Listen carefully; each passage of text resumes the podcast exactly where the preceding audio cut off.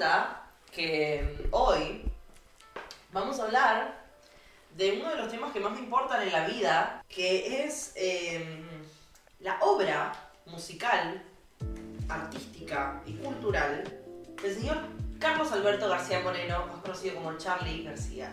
Pa, pa, pa, Sí, pa. señor. Qué buen himno que tenemos. Eh, real, tenemos Real. un himnazo. Temazo. Es un temazo, es oír mortales el grito sagrado, tipo, hola vaca de trolo, así, así que se sepa, así. Casi cupo todo, boluda. La puta madre. Sí a todo igual. Sí a todo, sí a todo. Sí, me decías. Bueno, resulta que yo escribo clics modernos, Flechita. Es el mejor disco de la música popular argentina. ¿Por qué se adelantó 30 años a la historia? Y voy a explicar qué fue lo que pasa, y qué fue lo que pasó, perdón, y qué es lo que pasa con este disco, y por qué me tuve que preparar mentalmente para escucharlo cuando lo... Bienvenidos a Café Frío. Hoy hablamos de música. Bueno, resulta, a ser, iban a ser dos episodios, por la verdad que no son dos episodios, puede ser uno solo. Y después hablaré otra cosa, qué sé yo. Voy a ir eh, mambeando entre dos apuntes, por ende van a escuchar mucho ruido a hoja, así que acostumbren esas orejas. Qué lindo te quedó, hija de puta. Son los que estoy trabajando para la facu.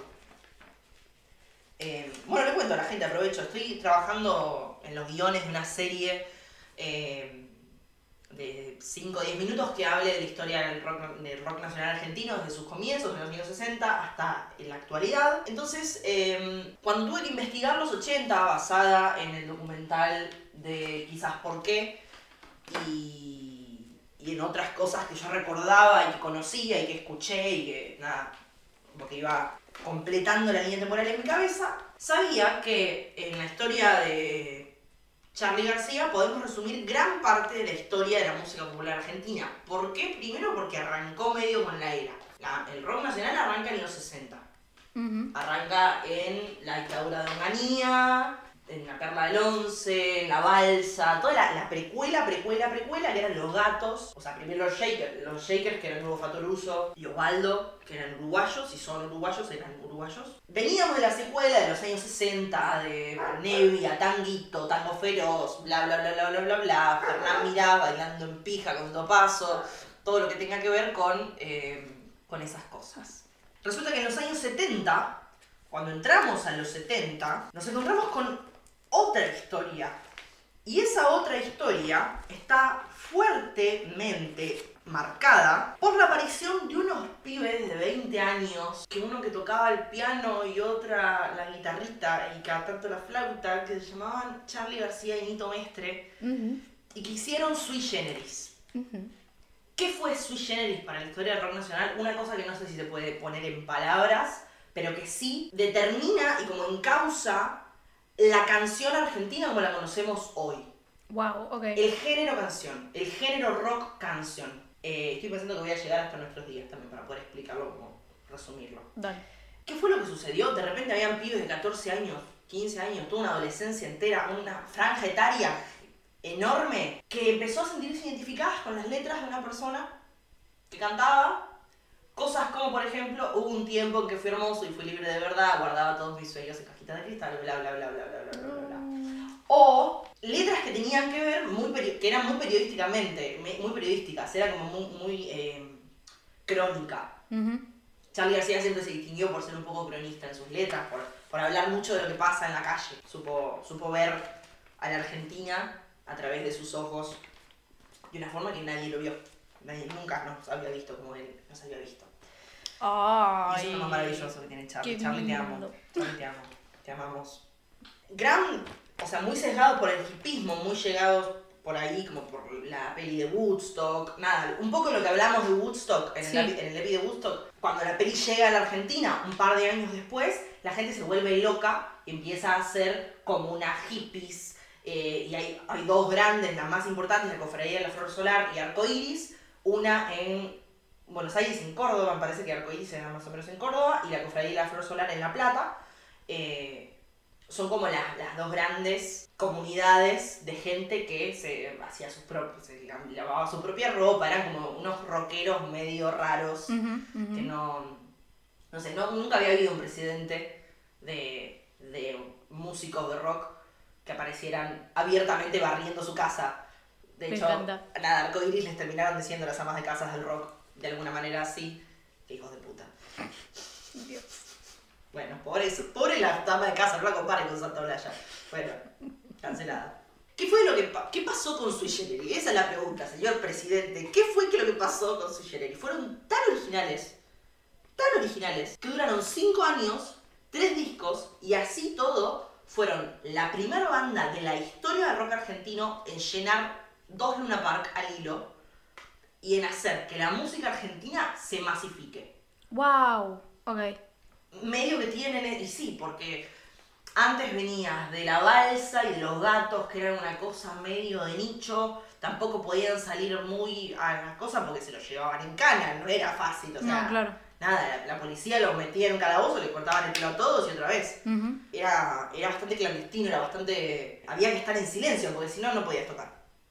Sui Generis un poco lo que permite es, nada, seguían estando perseguidos, una persecución para lo que vino después bastante light, Sí. después vino la dictadura, o sea, Sí, sí, sí. bastante light, pero, pero nada, muy tranquilo. Lo que grandes así como hitos de, de Sui Generis en la historia de la música, que aportaron a la música una capacidad y una consistencia armónica vocal brutal.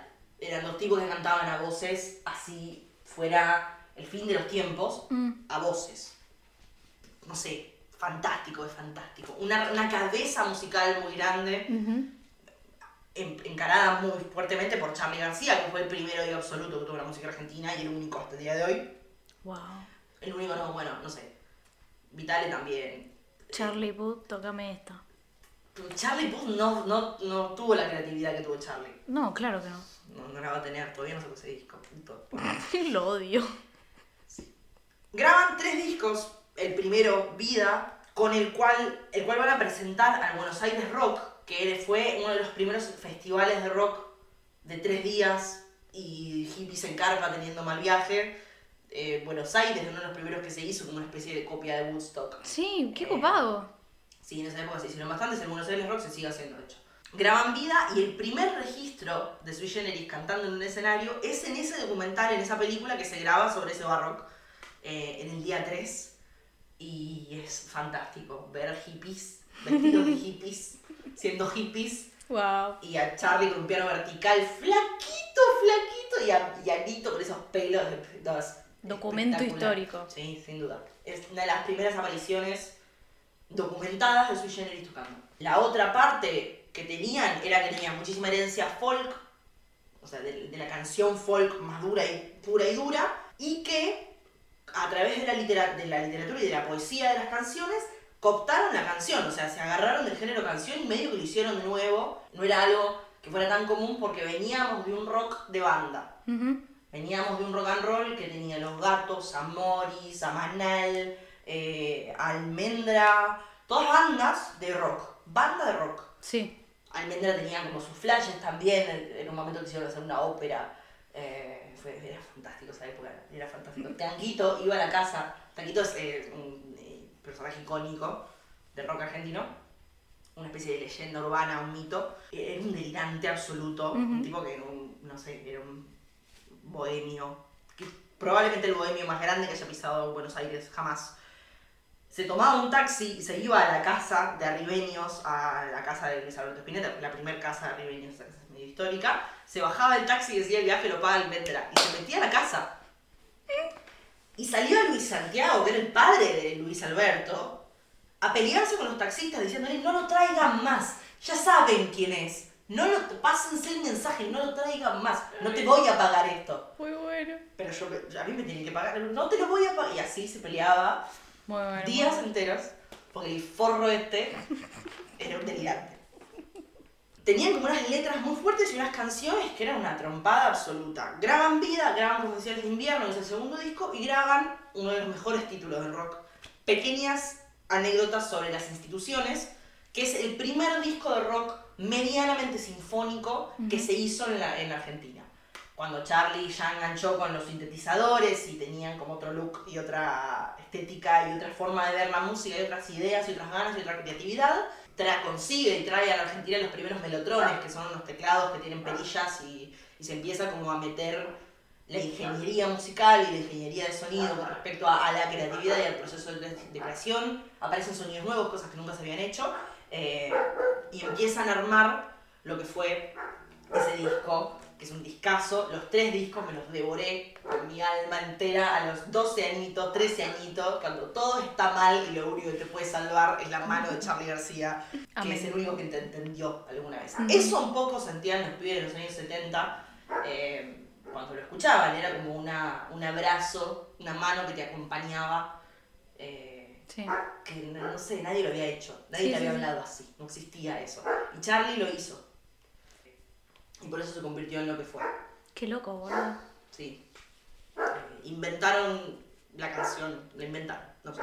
Cuando se separan, hacen Adiós Sui Generis, que fueron dos Luna Park, hasta la manija, quedó gente afuera, gente que nunca pudo entrar, llenan los dos estadios, no lo podían creer. El segundo show, y esto es una anécdota que se cuenta en el documental que se hizo sobre Adiós Sui Generis, años después, lo hacen tocándolo como a los pedos porque querían terminar el show antes de que se lo llevaran presos. Porque pensaban que se les iban a llevar en cara. Porque era una cosa que sucedía. Los recitales se Sí. paraban porque la policía entraba y racia se llevaban a todo el mundo. Muy bueno. Eh, y el, el segundo, el segundo show, el segundo concierto lo hacen tan a los pedos porque pensaban que, o sea, querían terminar antes de que se lo sí, llevaran en sí, cara. sí, sí, sí. Fantástico.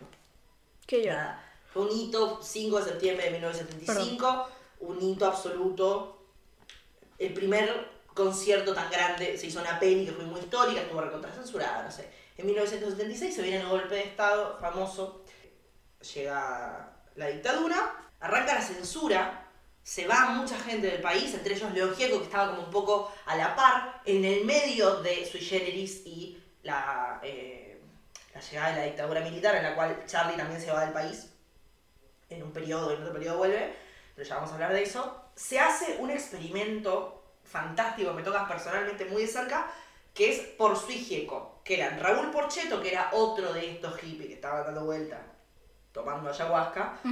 León Gieco, que había encar- encarnado la canción de protesta, la canción política, era el principal, probablemente el único que hubo y habrá, y Sui Generis con María Rosa Llorio, que era la mujer de Charlie en ese momento, que había tenido un hijo, Miguel. Hacen un disco que encarna todo el folk en la Argentina. O sea, todo lo que pasó a nivel música folk hasta la llegada del indie en el 2010 fue eso. Durante 40 años tuvimos ese experimento que tenía cosas maravillosas. Ujú. Mi señor padre, Marcelo Zapata, tocaba en uno de sus coros un medley muy grande que se llamaba Homenaje a García. Yo lo cantaba muchísimo. Ese medley arrancaba, estoy hablando cuando yo tenía 5 años, Ujú. menos también. Ese medley arrancaba con una canción que se llama Quiero ver, quiero ser, quiero entrar, que ca- cantaba Presentame al Señor, tiempo se fue con vos, murió en abril". Una melodía que tuve en mi cabeza años. Un día, una noche, viviendo en otra casa, encuentro, escuchando por su hijeco, esa melodía cantada y Wow. tuve una epifanía, casi me muero, no sé. Y descubrí un montón de música que yo ya había escuchado o que tenía en alguna parte de mi ADN. Un poco, eso es Charlie García. Encontrar cosas que tenés en el ADN. Eso es la música de García. Eh, ¿Qué frase? sí, no sé, bueno. Hija de puta. El ADN, el ADN del país es Charlie. Sí. Eh, fue el tipo que mejor supo contarnos qué era lo que pasaba en la cuadra. Cuando muchas veces no podíamos salir. Ujú. Y cuando pudimos salir, nos lo contó de otra manera y a eso es lo que vamos a llegar en Clips Modernos. Ok. Después de Por su Gieco, que fue una cosa que no tuvo ni gira, era una, una verga. Un día se juntaron en una casa, no sé, se fueron de vacaciones a San Marcos Sierra y hicieron eso. fue más o menos lo que pasó, igual. Hoy te parece muy mundano, pero fue lo que sucedió. Ujú. Miau. Después hacen. La ma- Después Charlie hace la máquina de hacer pájaros con Gustavo Basterrica, que ter- terminaría siendo guitarrista de eh, Los Abuelos de la Nada, y con Oscar Moro, que terminaría siendo eh, baterista de Ceru Girani, que venía de tocar en Los Gatos, la primera banda de rock argentino de la historia. que fue el, el gran experimento de rock progresivo que se hizo, una banda que cuando lo escuchás te parte la tapa de los sesos, te la vuela a la mierda, es fantástico, fantástico, fantástico, fantástico, fantástico. Escuchen los dos discos de La Máquina de Hacer Pájaros porque son impresionantes. Un proyecto que dura 1975-1976 y que lo disuelve la dictadura. Sí. Cuando ya Charlie se tuvo que ir, en parte por decisión y en parte porque no podían estar más acá. En ese contexto, Charlie se pone a salir con una chica, una brasilera, eh, que se llamaba Soca, y Soca le dice que tiene que tocar con David Lebón, que era un tipo que venía, a era un americano o un argentino que vive en Estados Unidos, no sé, creo que era americano, eh, de padres argentinos, que tenía una facilidad muy grande para tocar, pero venía de otra onda, venía de tocar con Pescado Rabioso, con la pesada del rock and roll, que era el rock hardcore que se estaba haciendo en los 70 Sí. como las dos vertientes fueron la herencia folk que le encaró Charlie Sí. y la herencia hardcore que la encaran Luis Alberto Spinetta, Billy Bond y un montón de delirantes Ujú. más. Los, los. Ay, ¿cómo era la frase? Los, los inadaptados de siempre. Nada de esos. Soca lo convence que tiene que tocar con David Lebón, Charlie le empieza a convencer a Lebón de que tienen que tocar juntos. Van una vez a la casa, le dicen que no, la siguiente vez van con facturas, eh, hasta que, y la siguiente, hasta que no, la siguiente sí, sí, sí, sí, sí, hasta que le empiezan a convencer. David Lebón termina diciendo que sí, y se van a Bucios a tener un año entero de delirios y no sé, era también la única manera en la que podían eh, hacer música a nivel fuerte, o sea, en la que podían cantar. Tipo Porque en traba- Argentina, trabajar libremente. a la Argentina no se podía cantar fuerte, Ujú. porque sabían dónde vivías y te venían a buscar, punto. No se podía de otra manera. La única vía era el exilio Ujú. se fueron. Después contaría Lebón en una entrevista que estaban muy entusiasmados con que llegaran los instrumentos, no tanto por los instrumentos, sino porque adentro de los instrumentos había unas bolitas de hash que estaban esperando. A lo que Puta. La, Lebón se caga de risa diciendo, bueno, éramos chicos, éramos No. chicos, tenía como 30 años, no sé. A ese experimento que termina siendo Cerú Girán, los Beatles argentinos, se suman Oscar Moro, que Charlie ya lo conocía, y un jovencísimo Pedro Aznar, que Ujú. tenía 17 años, y era el bajista más virtuoso de la escena under argentina, Sí. de por lo menos de la ciudad de Buenos Aires. Todo el mundo deliraba, todo el mundo lo conocía, todo el mundo lo amaba. Eh, Charlie lo conoce, flashó cuando lo escuchó tocar, porque es realmente sorprendente. Y se, va, y se lo llevan a los dos también a Bucios a tocar de toda esa época, que era como una especie de como una hippie grande, el hijo de Moro, que era un bebé, dormía dentro de una valija, No. y la pasaban bien, en palabras de Charlie. Está muy bien, está muy bien. Graban el primer disco de Cerú Girán, que es una palabra en un idioma inventado, y hacen toda la canción que se llama Cerú Girán, que también está en un idioma inventado, un idioma que inventa Charlie, de puño y letra. eh, y solo él, Tolkien, Tolkien un poroto. que solo él sabe lo que significa. Sí, Muy bueno. Es exactamente lo mismo, o sea, es como si hubiese hablado en élfico. Escriben ese disco Cerú Girán, del cual sale Seminare. Quiero ver, quiero entrar, nena, nadie te va a hacer mal con esos de ellos. Sí, sí. De una forma toda muy utópica, como, ay, estoy en bucios, dándomele en la pera, y ustedes no me importan. Pero le estoy yendo a vender a la Argentina un disco que habla de una utopía. Y en la Argentina no hay una utopía, hay una dictadura militar. Y no es momento para andar haciendo los delirantes. Y la gente eso lo percibe y lo recibe de esa forma.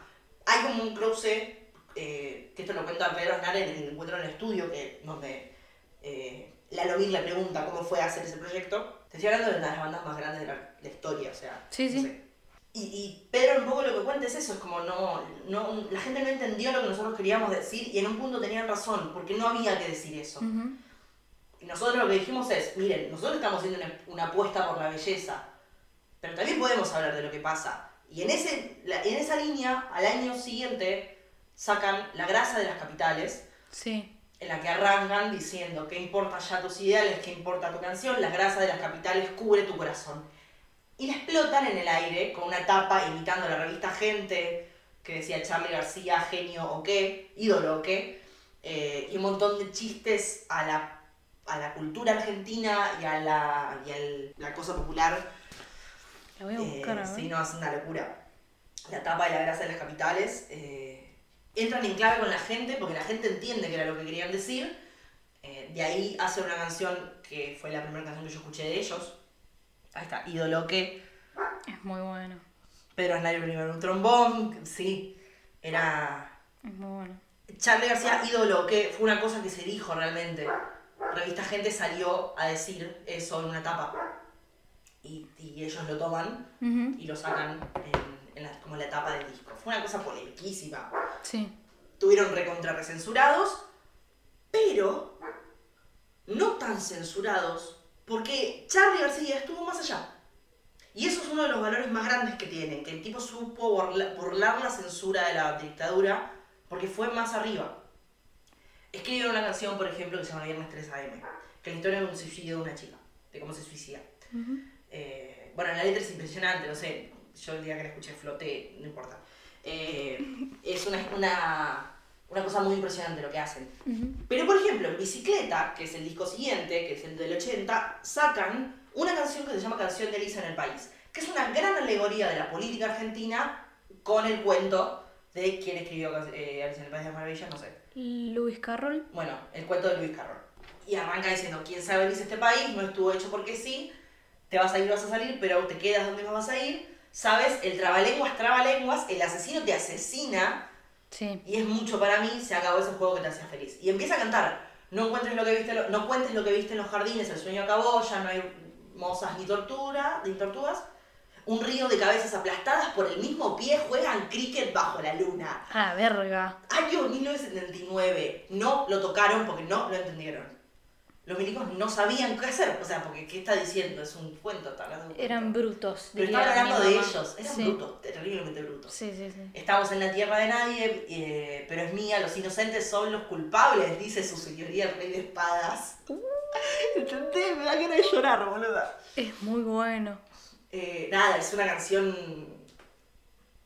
No sé, es impresionante. Es bueno, impresionante, impresionante, impresionante. Cuando tenés 13 años y querés ser rebelde, decís, ¡No, por favor!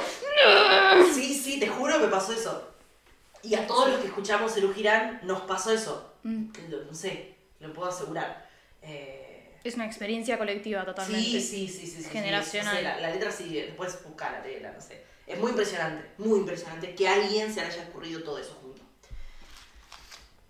Bueno, después graba Peperina, que es como otra búsqueda también, pero ahí hace José Mercado, que el- eh, Charlie la presenta como una canción que es una férrea defensa a la industria nacional, y es la historia de un licenciado en economía que es un neoliberal, un macrista eh, historia que se repetiría en los 90 y en el gobierno de Macri durante el 2015.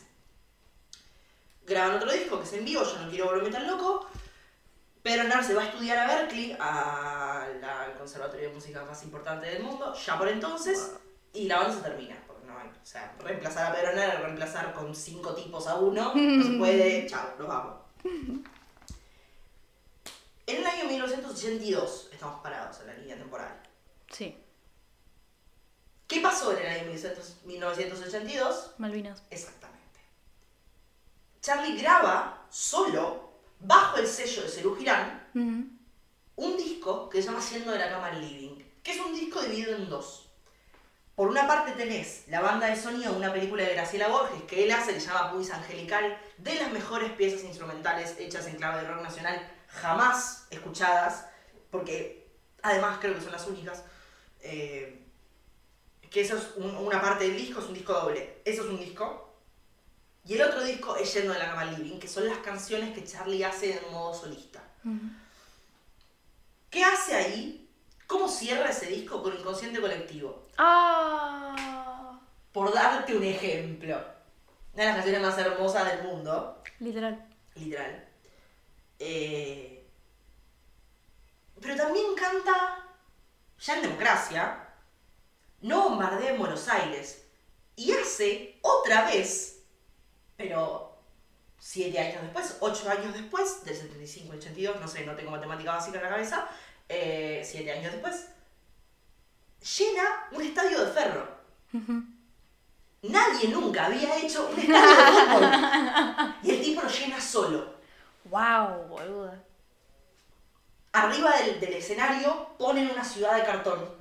de la mano de Renata Yuyen, que además había hecho toda la parte estética de bicicleta, la mejor, una de las mejores y las más emblemáticas artistas plásticas del país, eh, que sigue viva y está haciendo cosas y sigue siendo La una mina de otro planeta, sí, sí, sí, de otro planeta, montan una ciudad de cartón y al final del concierto, cuando cantan No Bombardeo en Buenos Aires, la explotan y le tiran pólvora y balas de todos lados y la prenden fuego y la tiran abajo. ¡Wow! Una cosa que no ensayaron. En Después Renato Fuji lo contó en el documental. A la Dijo, mierda. no teníamos manera de comprobar que eso no iba a matar a ningún músico, que no se iba a caer a nadie, que la pólvora iba a explotar, donde, porque era, era muy rudimentario. ¡Re precario! Pero termina diciendo, increíblemente salió todo muy bien. Icónico. Y fue completamente icónico. Hay gente que fue a ese concierto y que atesora el testimonio con muchísimo, muchísima fuerza. Eh, Claro yo que sí. daría todo lo que tengo por ir a verlo. Por volver el tiempo atrás. Si tuviera un DeLorean irían ahí, iría ahí y a ver Sí. a los meetings, no sé. Pero iría muy ahí. Mm. Era, era una forma de vivir escuchar a Charlie en esa época. Era una cosa que no te daba Un estilo de vida. Sí, era una, no sé, era una maravilla. Imagínate que las canciones hoy a nosotros nos conmueven Sí. de la forma que nos conmueven, que te lo digan ahí. En esa un época. tipo que te miraba y te guiñaba el ojo y te decía, yo sé que vos no podés, pero yo te lo voy a contar. Eso era Charlie García. Tremendo. Eso lo fue. Era, no sé, entrar en clave y contar cosas que no había que, que no había que contar, definitivamente. Él las contó. Y por eso lo amamos tanto. Cuando llega Malvinas... El verdadero tipazo. Sí, sí. No, no sé. Yo no, no tengo objetividades con él, solamente me parece un genio y es un Es genio. que no hay manera. O sea, es, lo objetivo es decir que es un genio. Entonces, ah, listo, ya está. Sí, claro, es, es así. Cuando llega la guerra de Malvinas, se hace el famoso concierto para Malvinas, que toda la guita y todo lo que juntan, los, los milicos se lo fuman, bla, bla, bla, bla, bla, bla. Ujú. Es otra parte de la historia. ¿Qué estaba haciendo Charlie García en este momento? Estaba pisando por primera vez en su vida la ciudad de Nueva York. Dándose cuenta que lo conservador, lo rígido, lo milico de Buenos Aires no era el mundo entero. Mm. Que había algo más allá. Y que había gente que estaba viviendo en el mundo cosas que estaban adelantadas en el tiempo. Mm.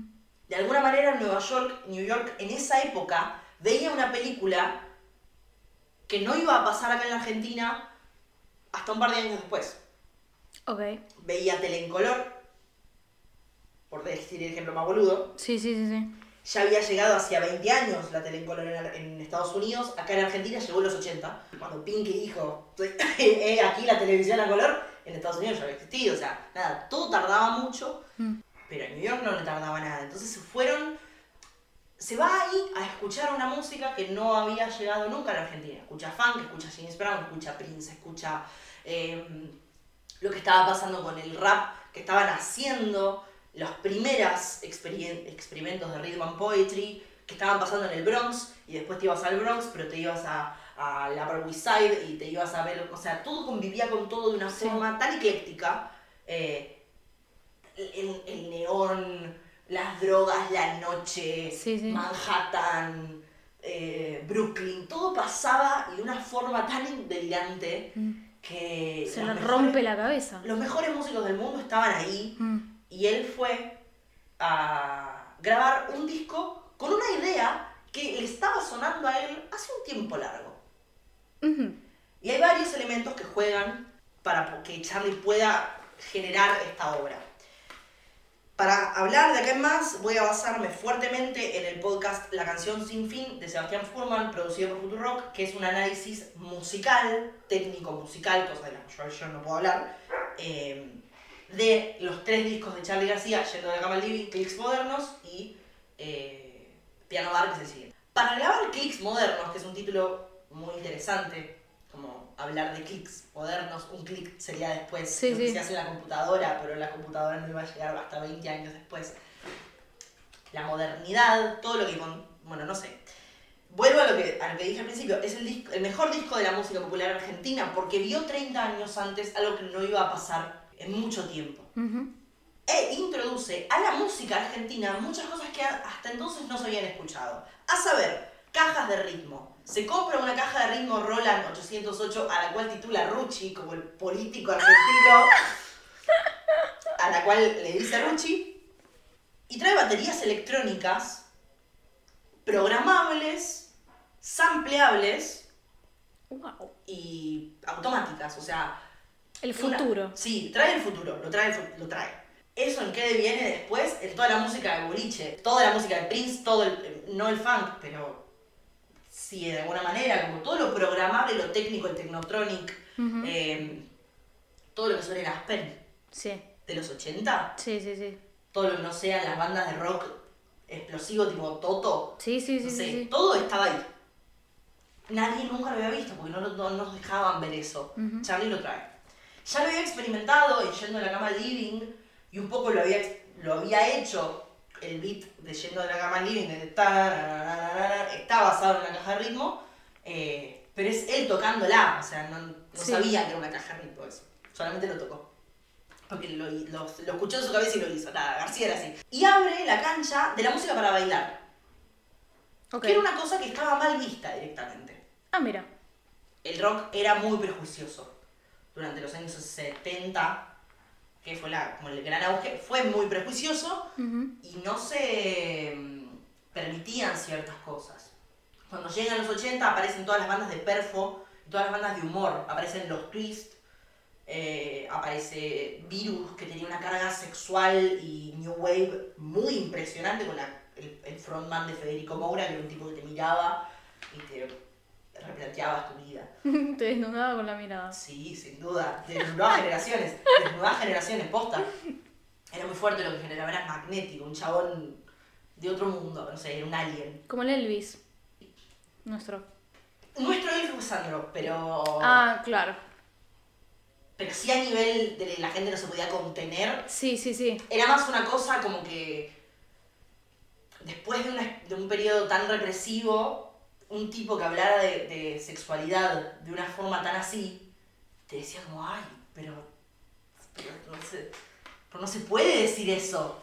Fuertísimo, Y fuertísimo. Sí, sí, sí, la sí. gente sí. flasheaba. Flasheaban posta. Otra, otro experimento. Que un, poco no, que un poco fue más fácil de entender porque pasó esto, porque pasó en Modernos. Aunque ellos ya lo habían visto y ya lo habían hecho esa música. Eh, otro capítulo. Una gran banda virus. ¿Por qué este disco fue tan importante? Porque agarra lo que estaba pasando en Nueva York y lo trae a la Argentina y lo traduce a la Argentina. Dice, bueno, nosotros el futuro lo vamos a tener así, taca. Y lo pone a la mesa. Son nueve canciones que son un oráculo. Wow. Y decís, ¿qué?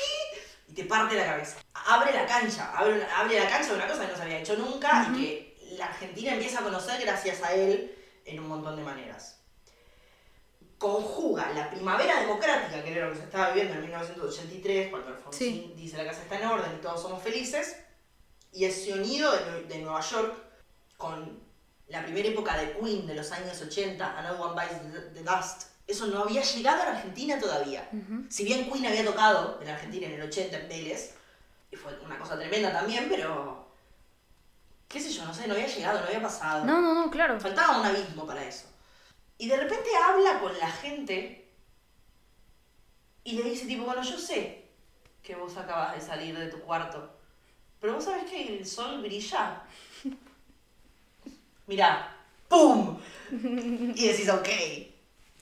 Gracias por mostrarme la vida. con esta cara de galletita. Digo, ok. claro, y nos muestra la vida, nos muestra la vida, nos muestra la vida. Le mostró la vida a una generación. Hay una, una cosa muy linda que, que yo me quedó muy, muy presente del encuentro en el estudio de Fito, que fue el primer encuentro en el estudio que se hizo jamás, eh, del 2012, donde Fito decía, era muy difícil ser adolescente, tener 15 años en la dictadura, Mm. porque no sabías lo que era la libertad del todo. No lo sabías, y yo no lo supe en palabras de Fito, hasta que lo vi a Charlie en Las Tengo, que salió en Teatro Las Tengo de Rosario, que salió con una flor en una cosa, una pata en el piano, otra en un melotron, y empezó a tocar Oh. la máquina de hacer pájaros. Oh. Y la libertad era eso. Y me parece muy lindo. Sí, sí, sí, es precioso. Porque después Fito Páez fue Fito Páez, fue el, el segundo tipo que confluyó la canción argentina y le hizo hit. Sí. y es discípulo directo de este hombre. Eh, y es más termo que yo, y hay que ser más termo que yo. Una de las cosas que más importan de esta época es que para traer música tan de avanzada, hay que saber que la gente la va a poder recibir. Y Charlie nunca subestimó a la Argentina. Siempre supo que estábamos para eso. Y nos lo dio sin ningún tipo de intermediario. No es que dijo, bueno, voy a, a caramelar las canciones porque, no sé, La gente que me escucha es pelotuda. Exactamente, Charlie Claro. nunca subestimó al público. Y nunca se subestimó a él mismo. Y nunca se repitió. Y nunca fue menos artista de lo que siempre supo que era. Por eso se hizo tan famoso cuando le dijo yo me como su pelotuda a la nata. Porque la nata lo bardeó así. Bardeó su integridad ética artística. Mm. Y Charlie le dice, yo nunca me traicioné. Y tampoco nos traicionó a nosotros. Siempre dio lo mejor que podía lo mejor que tenía. Eh, lo maravilloso de todo es que lo mejor que tenía siempre fue la música argentina. O sea, era como la, la, la guía, la zanahoria que seguíamos Sí. toda la historia. De alguna manera es el, como el- la rueda que gira del 70 al 80, como la década que termina la dictadura y la Argentina se abre como una ventana de hojas a, a- a un mundo que era nuevo, una cosa que no había pasado nunca. Sí. Y era muy fuerte. No sé, soy muy fangirl con estas cosas, pero es muy, muy loco. Es que sí, es, es muy impresionante. Sí, es, es, es muy impresionante. La gente que lo escuchó, como que, que, escuchó clips modernos en los 80, podría contar sus historias, eh, pero también era como decir, ¿qué? O sea, ¿qué? qué? ¿Qué es esto? Claro, venía de hacer canciones, además, yendo a la Cava Link no fue una cosa chica. O sea, ya era el rey Lear, ya todo lo que tocaba lo convertía en oro realmente no le hacía falta ser el mejor. El tipo fue y lo dio vuelta, ¿entendés? Porque nunca se conformó. Y eso es ser un buen artista, nunca quedarse con la idea buena porque es buena. Sí. Siempre fue arriesgarse a ser mejor. Y por suerte lo hizo, por suerte lo hizo. Es una cosa importante, son dos cosas las importantes de la, la gestión y la génesis de este disco. Uno, los bajos los toca Pedro Aznar Que había sido bajista de Cerú Girán, sin ninguna importancia de, ser, de revivir Cerú Girán, sin ningún tipo de, de nada de eso. No querían hacerlo, no lo iban a hacer. Eh, Él estaba ahí por Charlie. él estaba ahí porque Charlie lo llama a ser ba- bajista de su proyecto. Ok. Eh, y después Pedro Aznar lo contó, dijo, era un disco de él, yo siempre supe que era un disco de él, eh, y nunca estuvo en discusión. Se van a grabarlo a Electric Lady, que era el estudio de grabación de Jimi Hendrix. Wow, ok. La, historia cuenta que Charlie llega a la recepción de ese estudio y dice, hola, quiero grabar acá. Y la recepcionista, el recepcionista dice, no vas a poder, mi amor, porque viste que es como un... Y Charlie le agita un fangote y grita en la cara y le dice, ¿lo querés o no lo querés? Y no sabe cómo se le abrió la puerta. Eh, claro, los ingenieros de sonido no tenían la más puta idea quién era Charlie. Después se enteran, y está el testimonio, no me acuerdo cómo se llama el ingeniero, pero me parece que era un inglés, un yankee, que, que decía, yo después me enteré quién había sido Charlie García y quién era en la Argentina y que no podía caminar por la calle. Pero en Nueva York no era eso, era un tipo normal, Claro. que no era conocido y que no le debía nada a nadie. Ujú. Estando en un país extranjero, podía ver a la Argentina con una óptica que nosotros no teníamos, que Claro. la Argentina no tenía, y Claro. podía ver, siendo extranjero, a una cultura que estaba pasando en lo local. O sea, fue como local en el extranjero y extranjero eh, de local. Sí. Fue muy, no sé, fue- es una cosa medio mágica lo que pasó porque también es interesante irse a grabar un disco afuera y a traducir en, en tu idioma. Sí, sí, sí. Trabajó con Blaney, que no me acuerdo el nombre de pila, no lo anoté. Blaney que había sido productor de The Clash, eh, como también otra gran traducción de una, un argot y una calle en londinense, que The Clash en London Calling y en un montón de cosas más, que fueron los creadores del punk, sin ninguna duda, junto con los Sex Pistols y bla bla bla bla. Ah. Y renueva el sonido y un montón de cosas. El disco no se iba a llamar Clicks Modernos, se iba a llamar Nuevos Trapos, que es el título de una canción, hasta que, caminando por la calle, Charlie se encuentra con un graffiti muy raro que tenía en un circulito escrito Modern Clicks. Ok. Se sienta fumando, le sacan la foto, que es la tapa del disco, que es completamente icónica, y el disco pasa a llamarse Clicks Modernos. Muy bueno. Me encantan esas anécdotas. Sí, yo las sé todos. Entonces llegamos a las canciones. Y acá sí, abrime la llorera negro. Tengo dos imágenes en mi cabeza.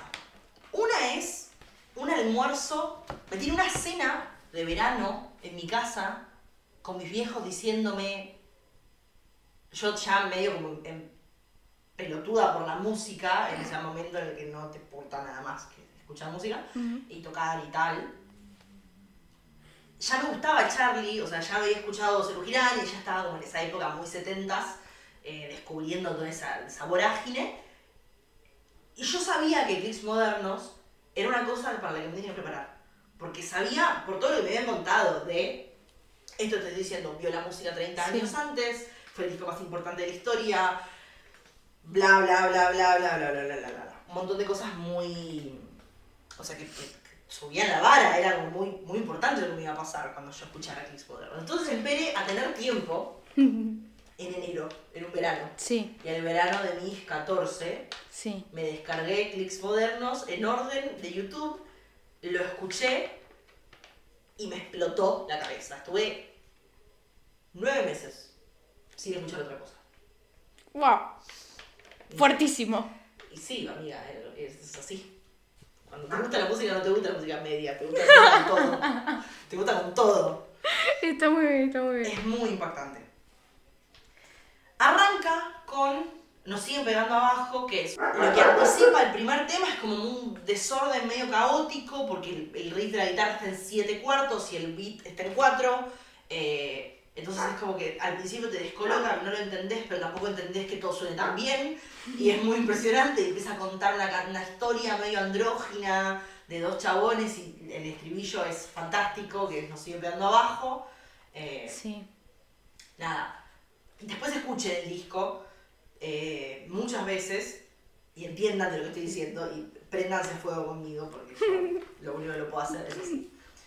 Si querés que hacerlo conceptual, es la historia de un hombre que ve en New York por primera vez, sin filtros ni intermediarios, y que vuelve a Argentina a darles un disco. O sea, no sé, lo traduce, es un argentino en Nueva York, como la película de Fincher. Nada. O Sting, an Englishman. Claro, una cosa así. Una cosa así. Me gusta, me gusta más, me gusta esa referencia. Después sigue No Soy un extraño, que es el segundo tema del disco, voy a ir en orden repasando. Eh, repito, la- el mejor análisis que yo vi, escuché en realidad, es el de Seba Furman, que lo analiza musicalmente y analiza como los acordes y, y lo puede entender. Yo no lo puedo entender porque no estudié. Entonces, como no lo entiendo, puedo an- enten- como analizar lo, lo, lo cultural. Sí, sí, sí. No soy un extraño tiene una frase muy impactante que es eh, no hay que pescar dos veces con la misma red o dos peces con la misma red. Siempre lo canté mal toda la vida. Eh, y que saliendo de una dictadura, no sé, todo era muy meta, todo era muy Matrix. Tipo, no hay que repetir nuestros errores. Claro, pero también ahí va. Es una historia de un chabón que mira a una pareja gay y todo lo que conllevaba en el año 83 hablar de una pareja gay y como Charlie dice yo los miro sin querer mirar eh, pero me doy cuenta que no hay que pescar dos, veces, dos peces con la misma red y, y es una canción que está flotando arriba de una nube de humo gigante. Toda la atmósfera de la canción eh, acabo de llegar, no soy un extraño con es que esta ciudad no es como en los diarios desde allá Uh. como, bueno, hola. No sé. Muy bueno. Fuerte. García. Toda, la- toda una melodía muy, muy fuerte, como que lleva, y es un tango en tiempo de rock. Wow, ok. Y, hay algo que vos decís, esto no cuaja, pero cuaja también. Es, es una mezcla curiosa, Es sí. una mezcla. Es una mezcla. Mm. Y es. Todas las décadas de la música argentina están marcadas por una mezcla. Por mezclar cosas que antes no había que mezclar. La mezcla de los 60 fue la mezcla que dio origen al rock argentino, fue mezclar a los Beatles con el castellano. Sí. y nacen los gatos y nace todo. En los 70 fue mezclar a Woodstock con la Argentina, con lo que ya teníamos, pero mezclarlo con los 70, con la música folk y, la, y el rock pesado. Y en los 80 fue mezclar el beat de cuatro tiempos, la música para bailar y lo que teníamos en la herencia. Increíble. Me y encanta. lo hizo Charlie. Me encanta. Dos veces lo hizo Charlie. Me encanta, Por eso es tan grande. Eh, 201 Transas, que es un tema en el que se ríe mucho de él. Y la letra eh, empieza diciendo, él se, se cansó de hacer canciones de protesta y se vendió a Fiorucci, que había sido la banda, que la marca jeans que había auspiciado el ferro del 82, que la gente lo había bardeado mucho porque se había vendido al, al comercio y tenía que pagar las cuentas. Eh, él se cansó de andar haciendo apuestas y se puso a estudiar. Un día se cortar el pelo, no creo que pueda dejar de fumar. Anda volado, hace un poco de base, pero no le va mal. Eh, no se alquiló ni un guardaespaldas pero negro, no era Nelo ni Rucci, que Rucci era batería de cosas. Se preguntó por qué sus hijos nunca lo invitaban al bar. Un día volver a las fuentes, no creo que pueda dejar de protestar. Anda volado, perdió algo de fama, pero no le va mal. Y es un candombe dado vuelta. Toda la canción. Es un beat de candombe, un beat que se basa en el chico, en el tambor chico. El candombe tiene tres tambores, chico que no repique. Sí. Y el chico es un poco el que lleva como las corcheas para arriba, el que tira como la gran parte de la caminata del, del ritmo, el que le da estructura y la espina dorsal, eh, y sin el cual no habría nada, digamos. Sí. Charlie toma ese beat de- del, del chico, lo lleva a la canción, lo da vuelta porque no es un beat que está bien, bien tocado, está como al revés y tiene como otra caminata, le suma un par de boludeces más y construye con un piano, también bastante procesado, muy de los pianos de aquella época, del DX7, de, de pianos tecnológicos. y no ha- prácticamente no hay pianos acústicos en todo el disco hasta Ojos de Videotape, que es el último tema y toca esa canción hablando de él, digo, hablando de él mismo, y diciendo tipo, bueno, yo soy esto, pero también fui ese, y no voy a ser el que ustedes piensan que soy. Ujú. O sea, Voy a hacer lo que se me canta el orto. claro, Me parece bien. keep it, bitches.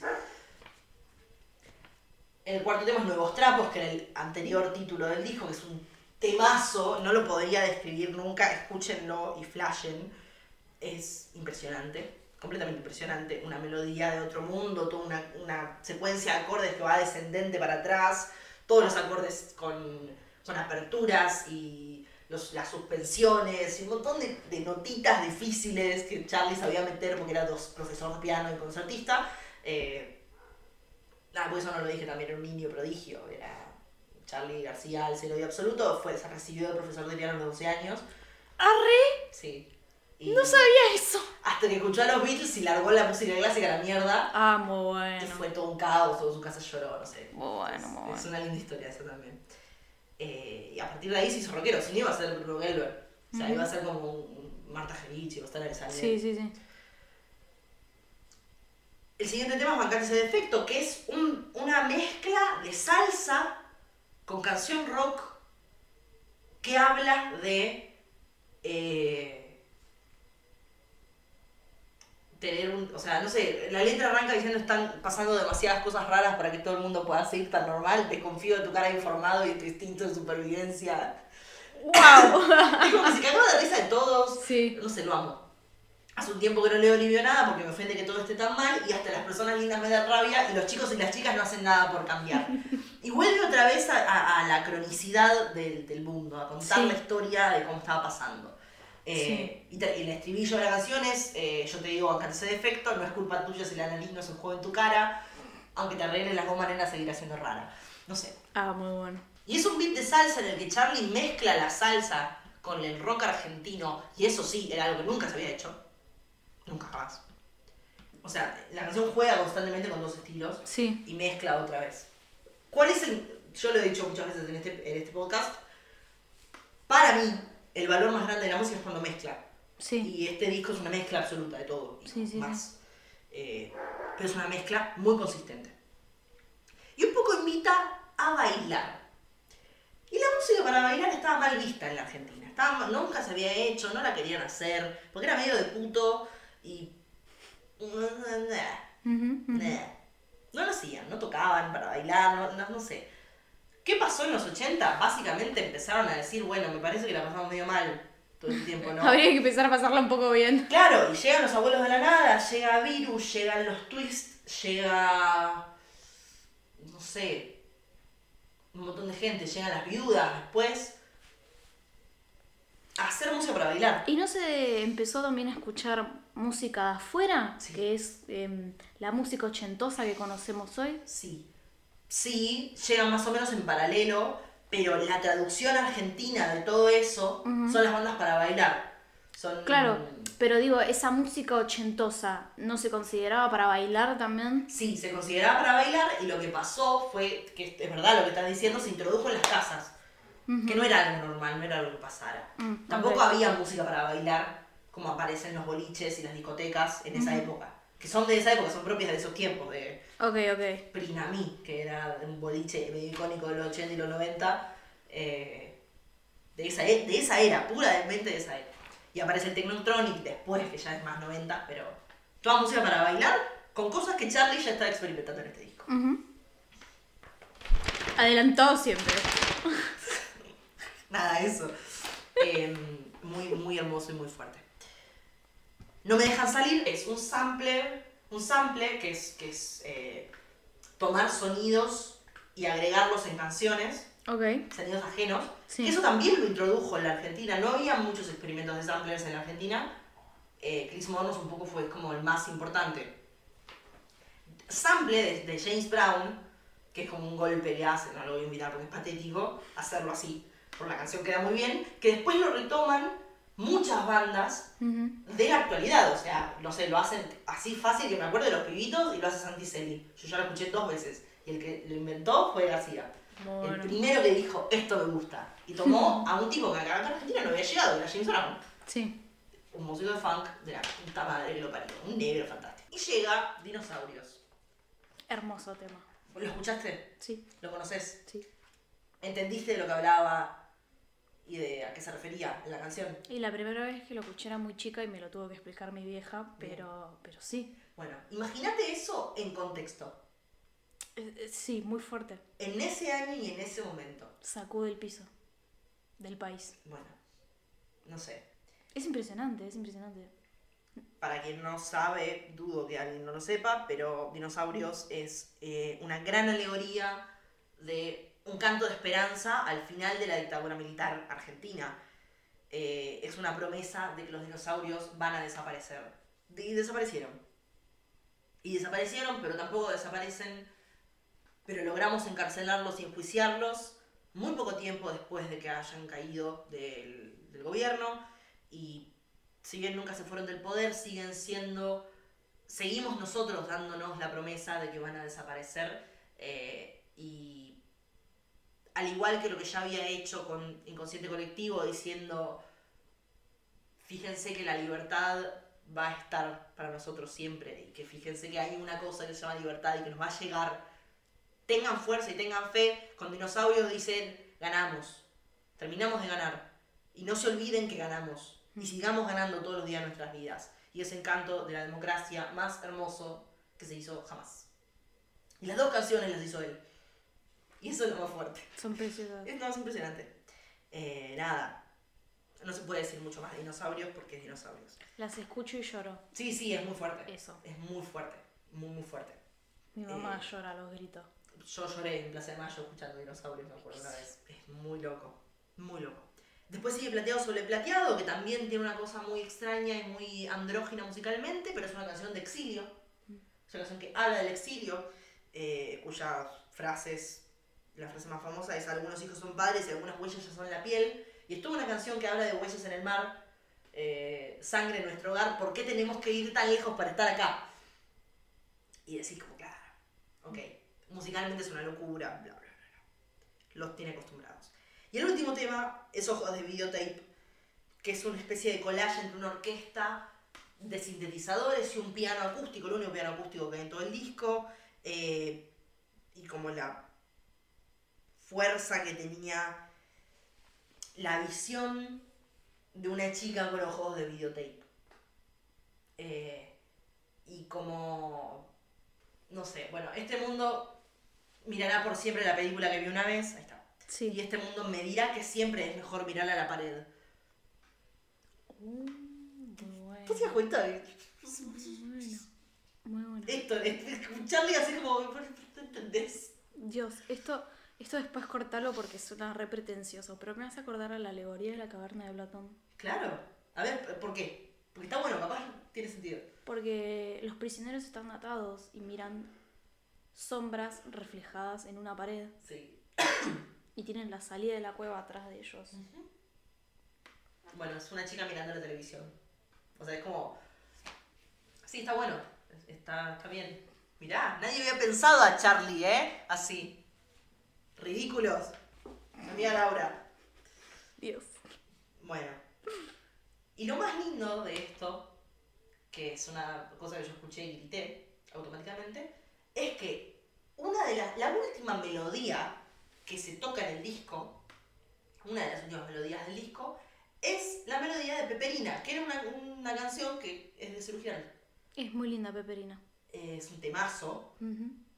Todas soñamos con ser peperinas alguna vez. Hay una película hecha sobre Peperina. ¿De verdad? Sí, que la actúan la, eh, Andrea del Boca. Mm. En los 90, en la vuelta de SU, en los Sí. dos River, que es probablemente la corrección de color más mierda que vi jamás. Pero que yo me acuerdo de verla en verano, en un verano, en el verano en el que me, creo que al año siguiente de la fiebre de su y decir, ay, quiero ser ella, ¿entendés? Tipo, con un Walkman, con los, con los auriculares así, tipo, Sí, pegados sí. y Cinema Verité y todo lo que implicaba un Tiojo Negro de Calais. Y yo que era ella, quería ser ella. Quería hacer en los 80. Y cagarme de hambre, porque económicamente estaba todo muy el orto, pero bueno, no sé, era tan cool. La por la experiencia cultural. Claro. O sea, claro. Mal, más vale. Instala algo con este final de disco que termina en una referencia vieja, una referencia a sí mismo, a un él mismo que no dejó de ser, pero fue y que será. Ujú. que repite en piano bar cuando termina reversionando Canción para mi muerte, que es una canción de Sui Generis.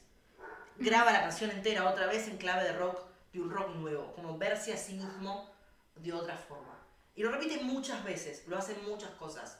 En el 85, en Operación que fue la banda de sonido de una obra de teatro, si no me equivoco, hace Canción de Alicia en el País con eh, otro tono y toma Alicia Baradisco, que es una versión bolichera de. Canción de Alicia en el País y está buenísima. Vamos, Es una fiesta.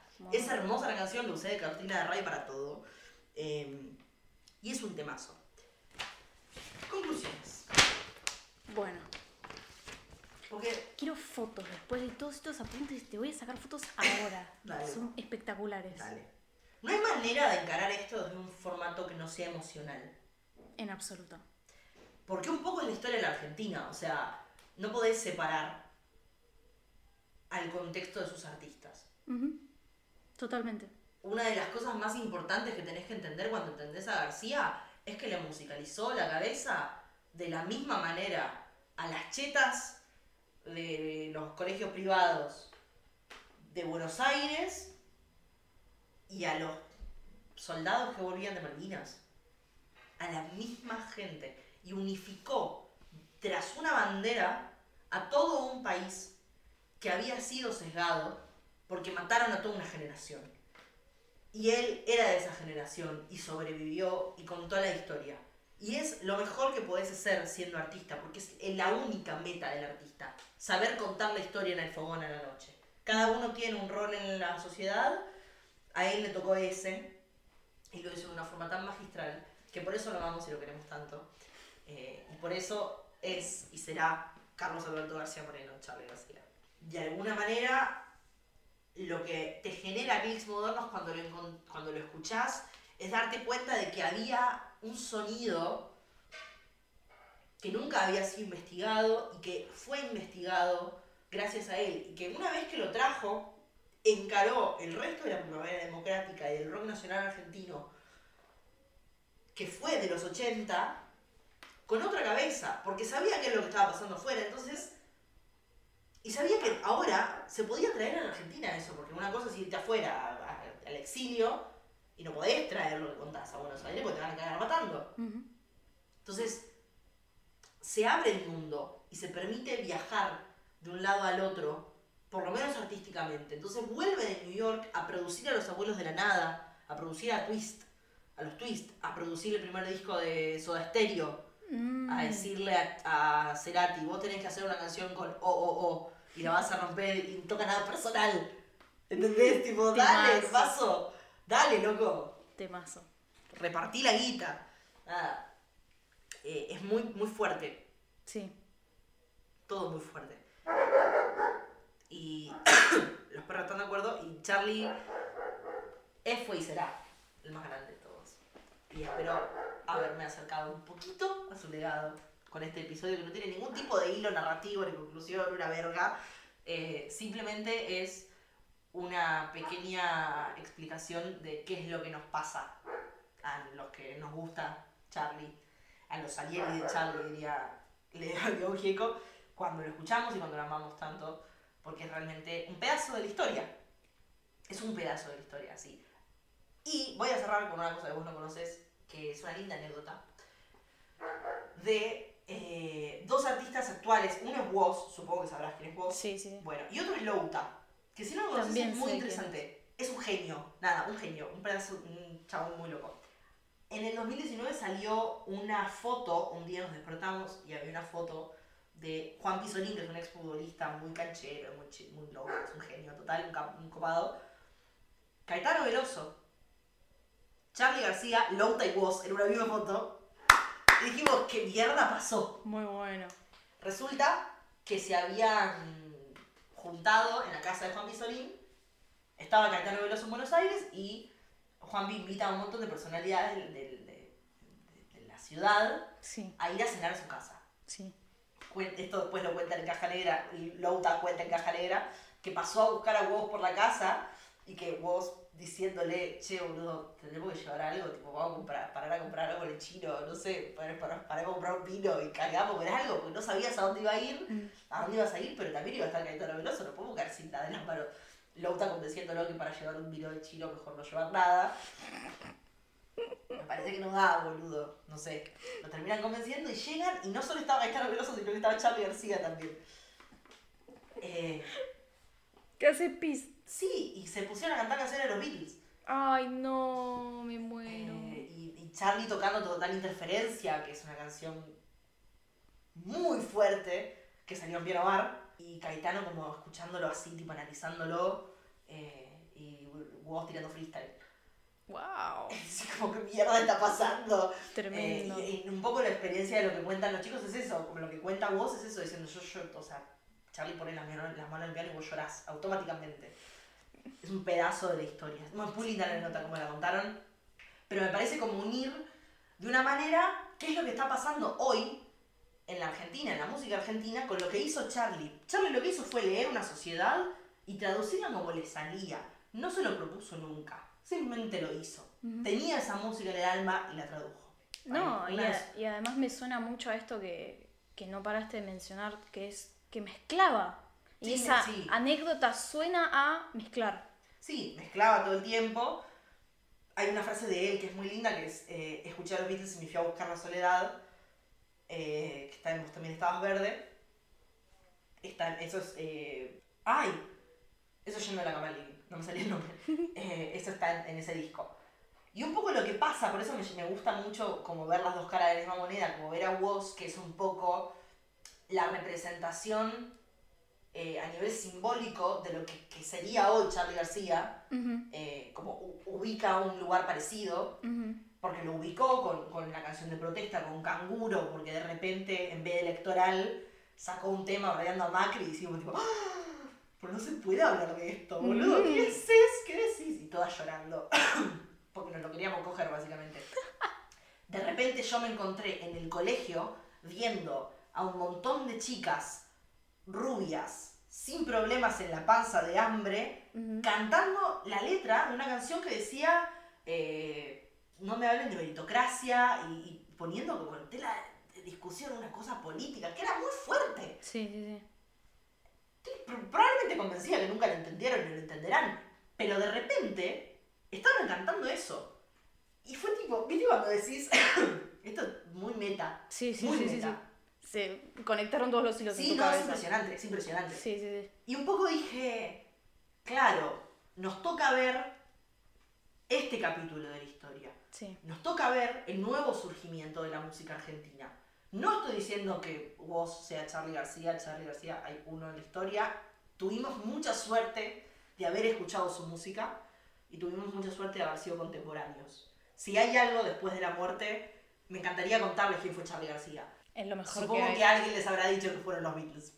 No me voy a ocupar de eso, simplemente voy a decir si algún día me encuentro con algo después de la muerte, voy a decir yo una vez viví en un país en el que había un negrito que jugaba la pelota muy bien y había un tipo de caballito que tocaba el piano con los dioses y que, que, que supo traducir la tristeza y la felicidad de un país en una misma cosa y supo decirnos que nunca eh, dejemos de buscar la libertad y me parece muy emocionante eso.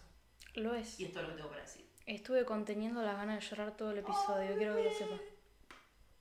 Qué linda. Me encanta escucharte hablar de la gente que te gusta. Me encanta. Me gusta mucho hablar de la gente que me gusta. Hay, hay muchas cosas que no sabía eh, de la cuestión de, de todo lo que hizo con Ciru Girán. Eh, después todo lo posterior que contaste me, me suena un poco porque acá eh, cuando era más chica y no, no, no teníamos computadoras ni una tele en- o varias o celulares así eh, y existían los CDs eh, y poníamos música alto y, y se escuchaban esas cosas.